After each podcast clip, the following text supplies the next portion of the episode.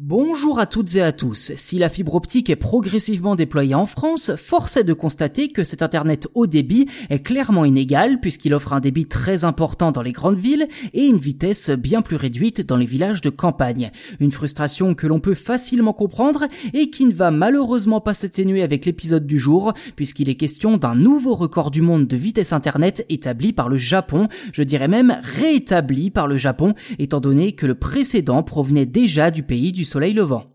Concrètement, les chercheurs du National Institute of Information and Communication Technology, NIICT, sont parvenus à transférer 319 terabits de données par seconde, un débit quasiment deux fois plus important que le précédent record de vitesse de 178 terabits par seconde, établi il y a à peine un an par ce même institut. L'annonce a été faite lors d'une conférence internationale sur les communications par fibre optique par le NIICT, qui en a profité pour expliquer sa prouesse.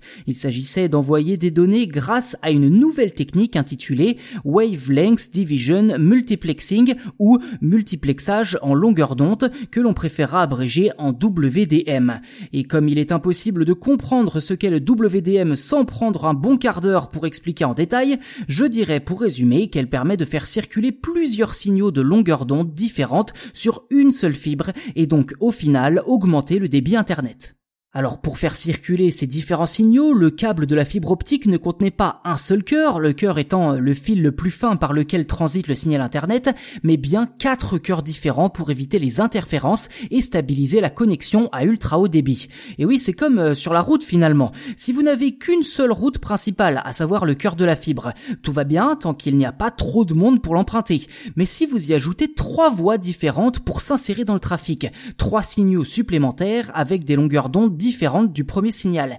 Eh bien, ça finit par coincer à un moment ou à un autre. Pour terminer de filer la métaphore routière, passer de 1 à 4 cœurs dans un câble de fibre optique revient à passer d'une route simple et unique à une voie rapide à plusieurs couloirs. Chaque voie permettant de faire transiter son propre flux de données avec sa propre longueur d'onde sans embouteillage possible.